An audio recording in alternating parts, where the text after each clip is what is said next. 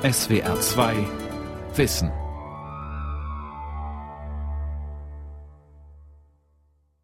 Mit der SWR 2 Aula und dem Thema Querdenker der Aufklärung, Leben und Werk von Jean-Jacques Rousseau am Mikrofon Ralf Kaspari. Sie hören Teil 2. Was würde dieser Mann heute wohl tun? Er wäre garantiert kein Mitglied irgendeiner Partei, auch wenn er mit Linken und Grünen sympathisierte. Er hätte wohl mit Begeisterung bei der Besetzung des Hambacher Forst mitgemacht, möglicherweise auch bei einer Demo gegen den Kapitalismus. In seinem Jutesack würde er immer Adornos und Horkheimers Dialektik der Aufklärung mit sich herumtragen. Rousseau war ein Freak, ein Aussteiger, ein Außenseiter und er war einer der radikalsten Kritiker von Fortschritt, Zivilisation, Konventionen und instrumenteller Vernunft. Die Germanistin und Expertin für Ideengeschichte, Dr. Sabine Appel, zeigt in zwei Teilen, warum Rousseau der Erste seiner Zeit war, der den Finger auf die Wunden legte, die die Moderne verursacht hatte. Heute im zweiten Teil geht es schwerpunktmäßig um Rousseaus Biografie. Jean-Jacques Rousseau, Kulturkritiker, Philosoph, Literat, Pädagoge, Gesellschafts- und Politiktheoretiker, einer der führenden geistigen Wegbereiter der französischen Revolution, der unser Selbstverständnis vom Staat, vom Menschen, von seiner Natur und von seinen naturgegebenen Rechten geprägt hat wie kein anderer sonst, hat nie eine Schule besucht, von einer Universität gar nicht zu reden. Er war ein nahezu vollständiger Autodidakt und nahm auf, was er finden konnte, auf seinem im Ganzen haltlosen Lebensweg, der in frühzeitig geordneten sozialen Verhältnissen entriss. Rousseau lebte zeitweise auf der Straße, arbeitete als Musiklehrer und Sekretär, als Faktotum und Hauslehrer, als Gesandtschaftssekretär und als Notenkopist. Ein verlässliches Einkommen hatte er selten, und seine Arbeitsverhältnisse wechselte oder beendete er, sobald seine Auftraggeber und Vorgesetzten oder die, die ihn förderten, für sein Empfinden unerträgliche Subordination von ihm forderten. Seine Werke brachten ihm, jenseits des 40. Lebensjahres, zeitweise Ruhm und Ansehen, aber auch große Unbilden, Verbannung und Flucht. Sein Zeitgenosse Voltaire kannte das. Auch er flüchtete lebenslang vor den Maßnahmen der Zensurstellen und ihrer politischen Initiatoren. Aber anders als Voltaire, der durch Finanzspekulationen zu einem beträchtlichen Vermögen gekommen war, blieb Rousseau über weite Strecken mehr oder weniger abhängig von diversen Gönnerinnen und Gönnern, was wiederum mit Brüchen und Loslösungen verbunden war, immer wieder von neuem. Aber zurück zu den Ursprüngen des jungen Rousseau. Der Heranwachsende, der gerade sein zweites Lehrverhältnis beim Graviermeister Ducommun abgebrochen und der seiner Heimatstadt Genf den Rücken gekehrt hatte, erlebte in den kommenden Jahren auf seiner Wanderschaft eine als nachhaltig empfundene Rückkehr ins Paradies, als er die Frau traf, die er Maman nannte und die seine Geliebte wurde. Zwei Stunden von Genf entfernt traf Rousseau auf savoyischem Gebiet, das katholisch geblieben war und die unabhängige Republik Genf, das protestantische Rom, wie man sagte, seit zwei Jahrhunderten heftig bedrängte, einen katholischen Geistlichen, der ihn einlud und ihm im Laufe einer offensichtlich vorzüglichen Mahlzeit die Konversion nahelegte. Zitat Er empfing mich freundlich, schreibt der Autor im Lebensrückblick über den proselytischen Geistlichen, sprach mir von der Genfer Ketzerei, von der Machtvollkommenheit der heiligen Mutter Kirche und gab mir zu essen. Auf Gründe, die solcher Art sich endigten, fand ich wenig zu erwidern, und ich meinte, dass Priester, bei denen man so gut zu Mittag aß, zum Mindesten ebenso viel wert sein mussten wie unsere Pfarrer. Zitat Ende. Und so wurde der junge Rousseau unversehens katholisch. Er ist später wieder zum kalvinistischen Glauben zurückgekehrt und hat damit auch die Bürgerrechte von Genf wiedererlangt. Die Vorsehung, la Providence, ein Zentralbegriff des Calvinismus, spukt allenthalben durch sein autobiografisches Werk. Was aber seine Initiation anbelangt, so machte er hier Erfahrungen, die durchaus jenseits der Theologie lagen. Bevor der junge Adept nach Turin in ein Hospiz für Konvertiten zu einer längeren Unterweisung geschickt wurde, schickte der Priester ihn nach Annecy zu Madame Louise de Varence. Die Begegnung bestimmte sein Leben, und die nächsten zehn Jahre bildete diese Frau, zu der er immer wieder zurückkehrte, auch den stetigen Mittelpunkt seines Daseins, in dem so einiges auf seiner Wegstrecke lag. Der Besuch eines Priesterseminars nach dem Übertritt zum Katholizismus, erfolgreich abgebrochen, eine musikalische Ausbildung in der Chor- und Musikschule von Annecy, Wanderungen durch die Schweiz und durch Frankreich, die temporäre Existenz als umherziehender Musikant und dann als Musiklehrer in begüterten Häusern, eine kurzzeitige Anstellung beim Katasteramt von Savoyen sowie sein erster Aufenthalt in Paris mit den entsprechenden Gesellschaftsempfehlungen. Madame de Warens aber war mehr als eine Station auf der Wanderschaft eines formbaren jungen Menschen mit bereits erwachter Gestaltungskraft und Aufnahmebereitschaft der mannigfachen Erscheinungen dieser Welt. Sie wurde Geliebte und Mutter in einem, Frau Welt in Person außerdem, die ihm nicht nur in Liebesdingen eine Lehrmeisterin war, sondern ihn auch mit den Dingen der Welt vertraut machte. Mit Politik, mit Überlebenskunst in der Gesellschaft, mit Finanzdingen und mit geschäftlicher Diplomatie. Sie war eine bemerkenswerte Frau ihrer Zeit.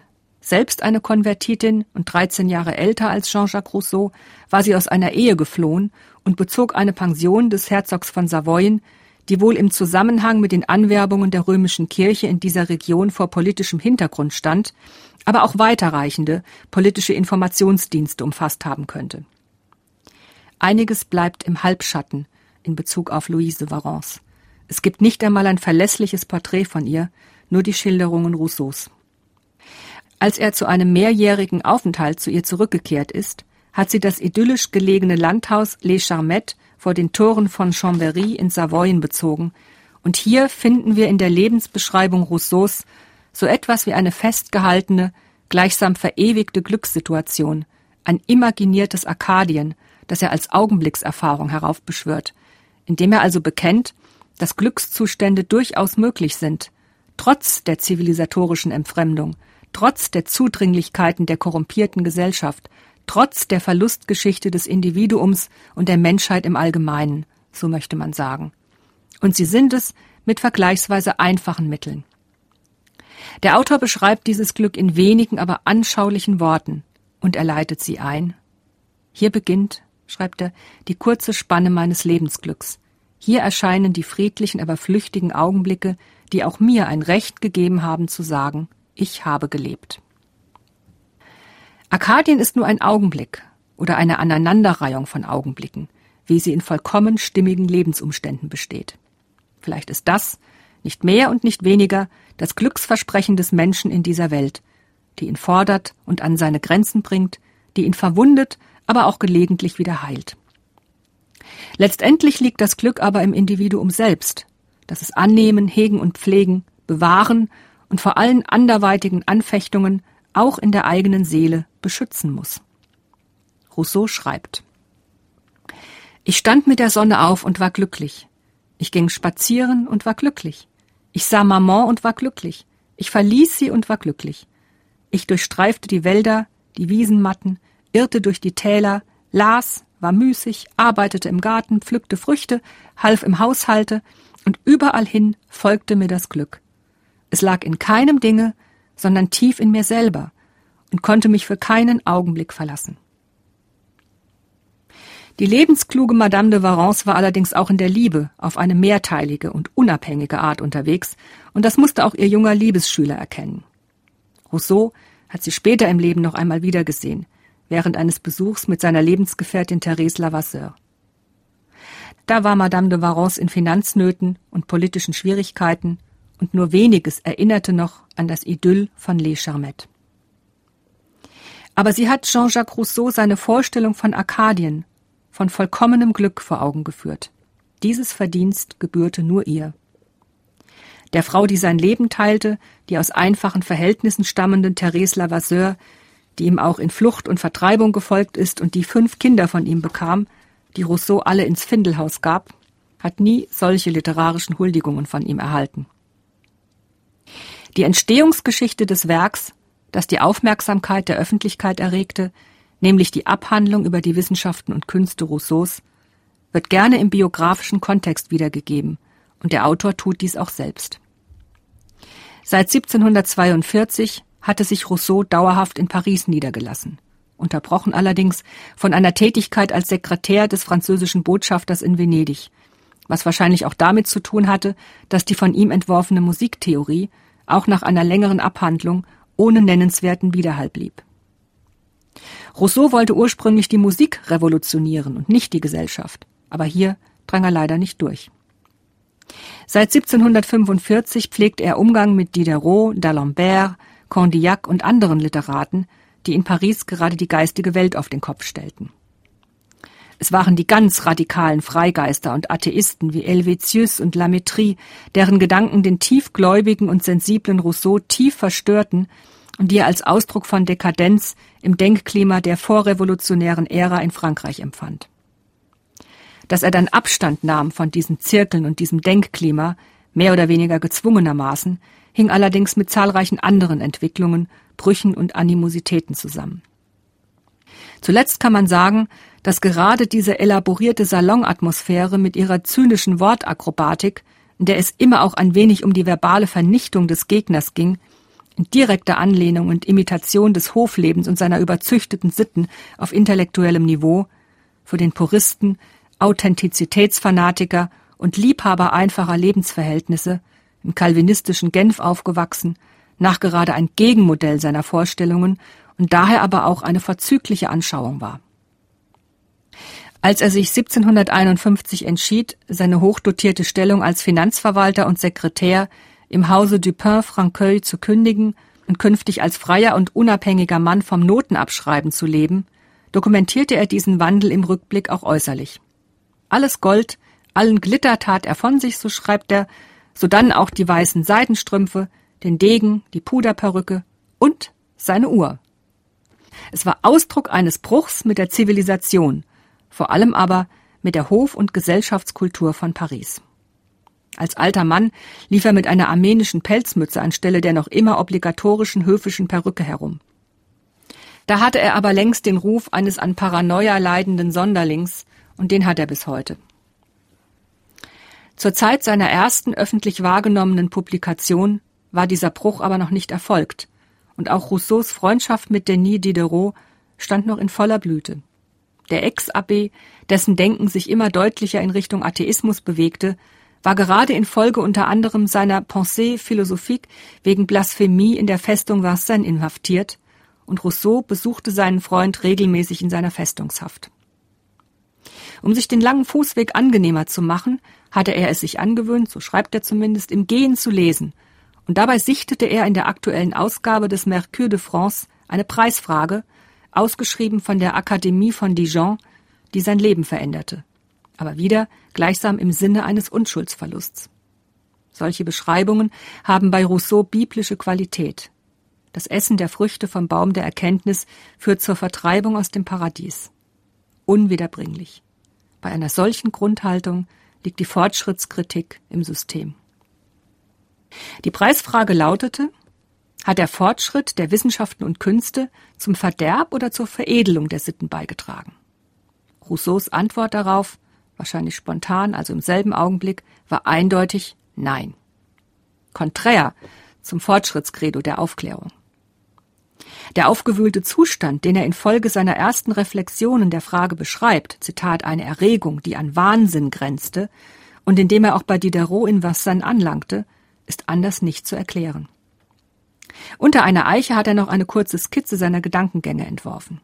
Diderot ermutigte ihn zur Teilnahme an der Ausschreibung. Zitat, ich tat es und von diesem Augenblick an war ich verloren.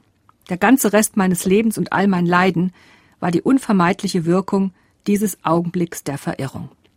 Zitat Ende.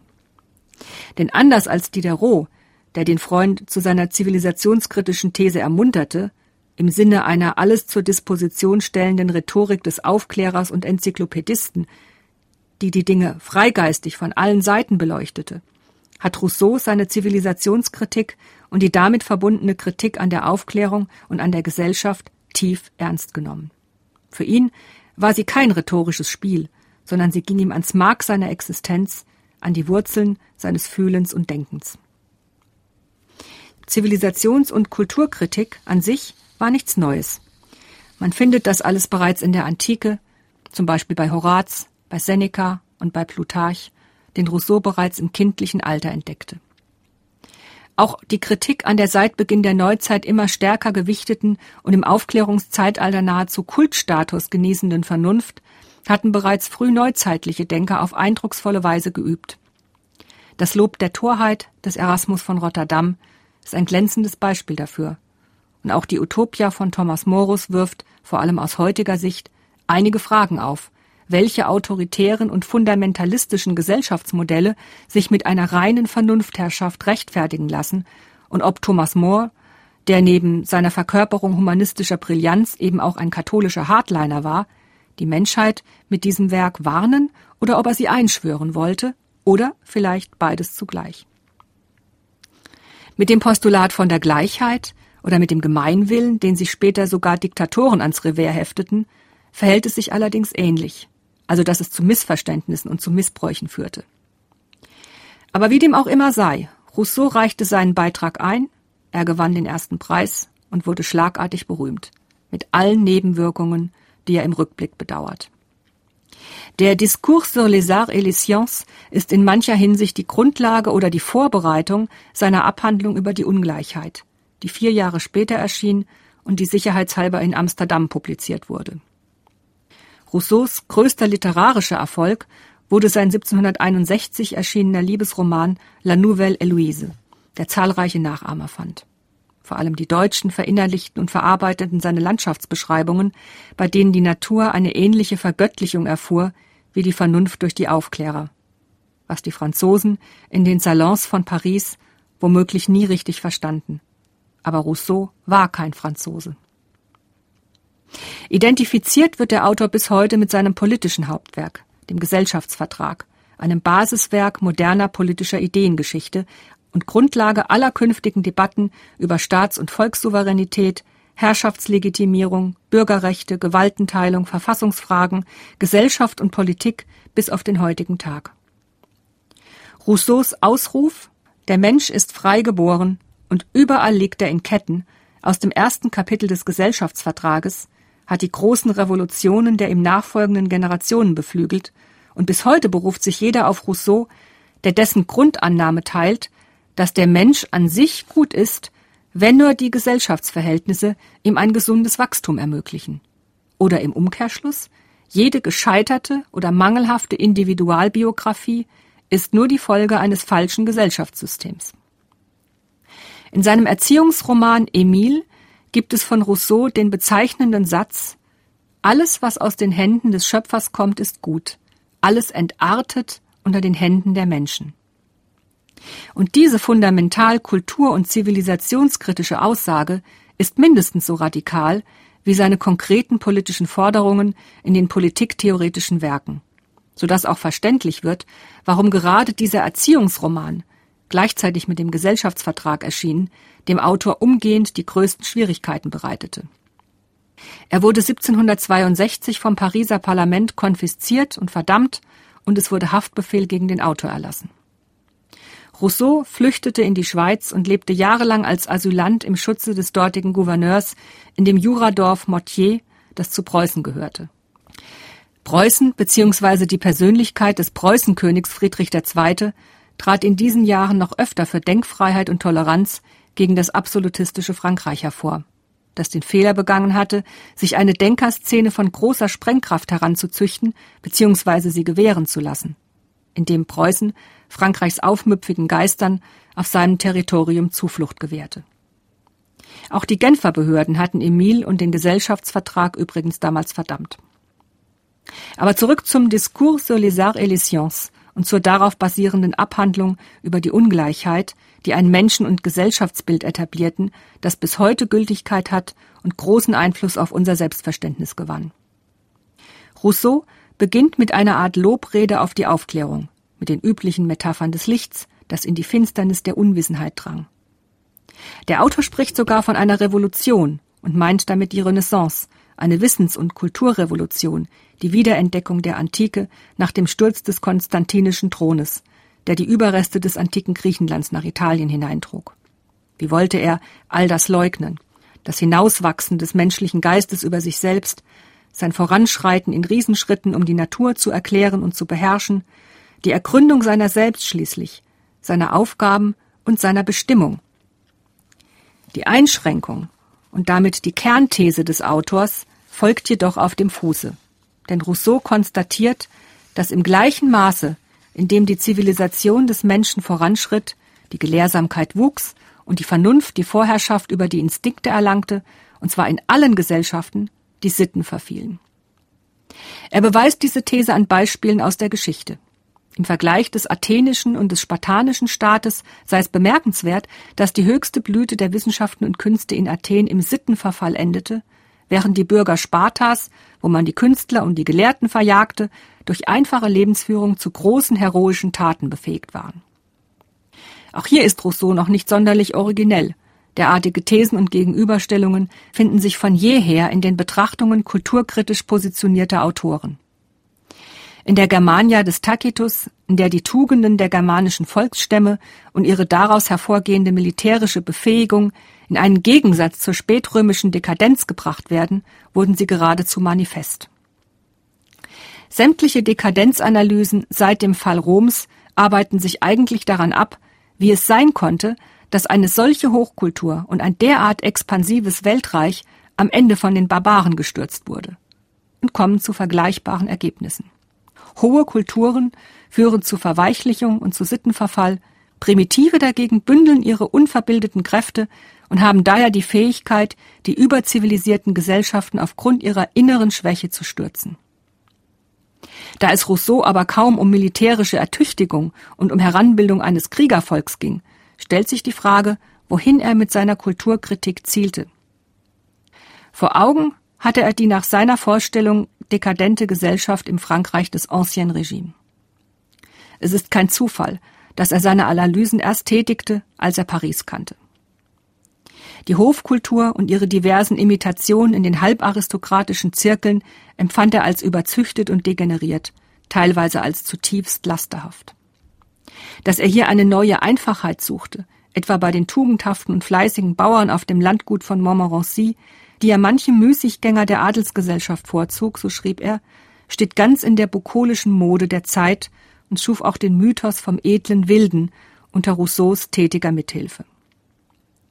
Rousseau aber ging es vor allem um eins, um die Überwindung der Ungleichheit, die mit fortschreitender Zivilisation zunehme, gemeinsam mit Argwohn, Verdächtigungen, Gefühlskälte, Verlust der einfachen Herzensregungen, Verstellung und unter dem Deckmantel der Höflichkeit erlesenem Feinsinn und raffiniertem Geschmack, verborgenem sozialen Hass, dem Motor gesellschaftlicher Selektionsmechanismen.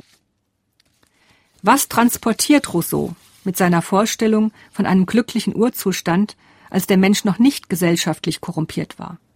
Er weiß es selbst nicht, wie dieser Urzustand war, der ihm als theoretische Bezugsgröße wichtig ist, gibt er ganz offen zu, aber er geht davon aus, dass der Mensch in seiner ursprünglichen Freiheit in einer Art eingeborener stiller Selbstgenügsamkeit lebte, solange er noch nicht vergesellschaftet war, da er auch die Leidenschaften und das Begehren und folglich das Böse, geboren aus gesellschaftlichen Konkurrenzverhältnissen, noch nicht kannte.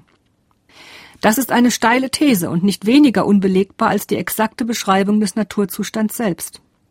Rousseau setzt sich mit dieser Grundthese aber auch klar, und das sagt er auch von seinem Vorgänger Thomas Hobbes ab, der davon ausging, dass der Mensch von Natur grausam und böse sei und eine politische Ordnung benötige, um zivilisiert und nach einer gesellschaftlichen Maßgabe besänftigt zu werden. Ansonsten lebt er in einem wahrhaft wilden Naturzustand, im Kampf aller gegen alle. Auch Hobbes spricht von einem Gesellschaftsvertrag. Die Menschen geben hier ihr Selbstbestimmungsrecht freiwillig ab, indem sie es auf einen Souverän übertragen, der sie im Gegenzug gleichsam voreinander und vor ihrem wilden Naturzustand schützt, dem Kampf aller gegen alle. Der Unterschied zu Rousseau liegt darin, dass Hobbes und die entsprechende Traditionslinie, die daraus entstand, sich keinerlei Illusionen über die Menschennatur macht und die staatlichen und gesellschaftlichen Strukturen für reine Übereinkünfte hält, um diese wilde Menschennatur, die, wie er sagt, etwa in Zeiten des Bürgerkriegs wieder zu voller Ausprägung komme, im Zaum zu halten, während den Vorstellungen Rousseaus, der den Gesellschaftsvertrag ebenfalls so wie Hobbes als eine freiwillige Abgabe von Freiheit im Sinne des Gemeinwohls bezeichnet, also zunächst und eigentlich als einen Verzicht, ein utopistisches Element innewohnt, da er ja von einem glücklichen Urzustand ausgeht, den es irgendwie und sei es auch nur als Annäherung wiederzuerlangen gilt. Aus dem Ansatz von Thomas Hobbes und später John Locke ist der englische Liberalismus entstanden, während Rousseau gewissermaßen der Urvater der europäischen Linken ist. Die Wiedererlangung der Gleichheit, die es nach Rousseaus Vorstellung in einem prähistorischen Zeitalter schon einmal gegeben hat, oder auch bescheidener formuliert, die Eliminierung der gröbsten Ungleichheiten, zu denen sich die Gesellschaften ohne systematische Einschränkung in schierer Notwendigkeit entwickeln, bilden demnach Ziel und Inhalt ja geradezu die Mission aller gerechten Staatswesen, die sich unter einem Vertragswerk versammeln. Im Unterschied zu Rousseaus Vorgängern Hobbes und Locke ist der Gesellschaftsvertrag bei ihm keine rein zweckrationale Übereinkunft zur Abwendung von Kriegen und zur Sicherung des Privateigentums, sondern Ausgangspunkt einer Läuterung, gewissermaßen zum neuen Menschen. Den Begriff Gemeinwille, Volonté générale, der einen Schlüsselbegriff seiner politischen Theorie bildet, findet man vor Rousseau etwa bei Nicolas Malebranche, einem Hauptvertreter des Okkasionalismus, sowie allgemein im Kontext der katholischen Gnadenlehre. Er hat also nachgerade ein metaphysisches, also gewissermaßen ein heilsgeschichtliches Fundament und beschränkt sich nicht nur auf eine vernünftige Komprimierung der Einzelwillen auf einer gemeinschaftlich vertraglichen Basis im Sinne eines funktionierenden Ganzen, wie wir es im Zuge der westlichen Demokratieentwicklung verstehen. Es steckt viel Religion in Rousseaus Kerngedanken, die uns heute noch immer bewegen, auch wenn sie auf den ersten Blick nicht erkennbar ist.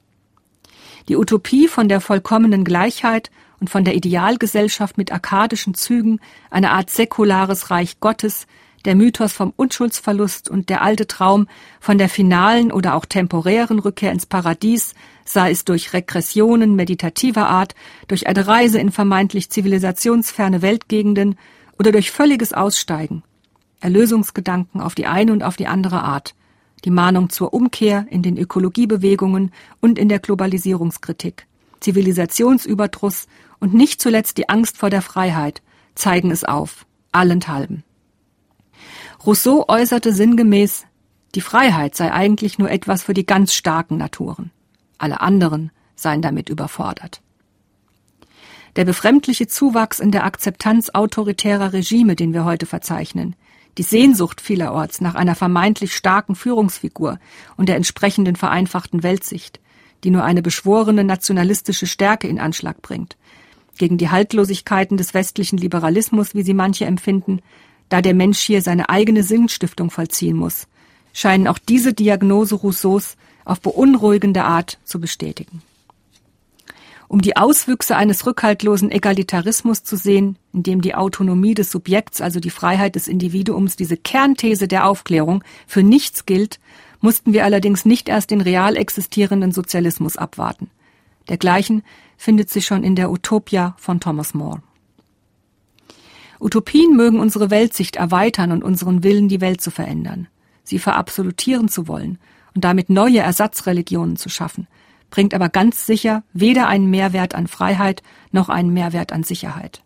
Von der Gleichheit an dieser Stelle gar nicht zu reden, die zum Terror wird, wenn man sie verabsolutiert. Unser aller Rousseau rüttelt uns auf. Und er ist so etwas wie unser schlechtes kulturelles Gewissen. Er zeigt uns die Grenzen des Wachstums und die Verlustgeschichte des Fortschritts. Er zeigt uns, wie einfach das Glück sein kann, wenn man es als kleinen und vielleicht auch etwas illusorischen Fluchtpunkt in einer Welt voller Divergenzen versteht. Denn das Paradies war und bleibt wohl für immer verschlossen. Das war der zweite und letzte Teil des Vortrags von Sabine Appel, Querdenker der Aufklärung, Leben und Werk des Jean-Jacques Rousseau.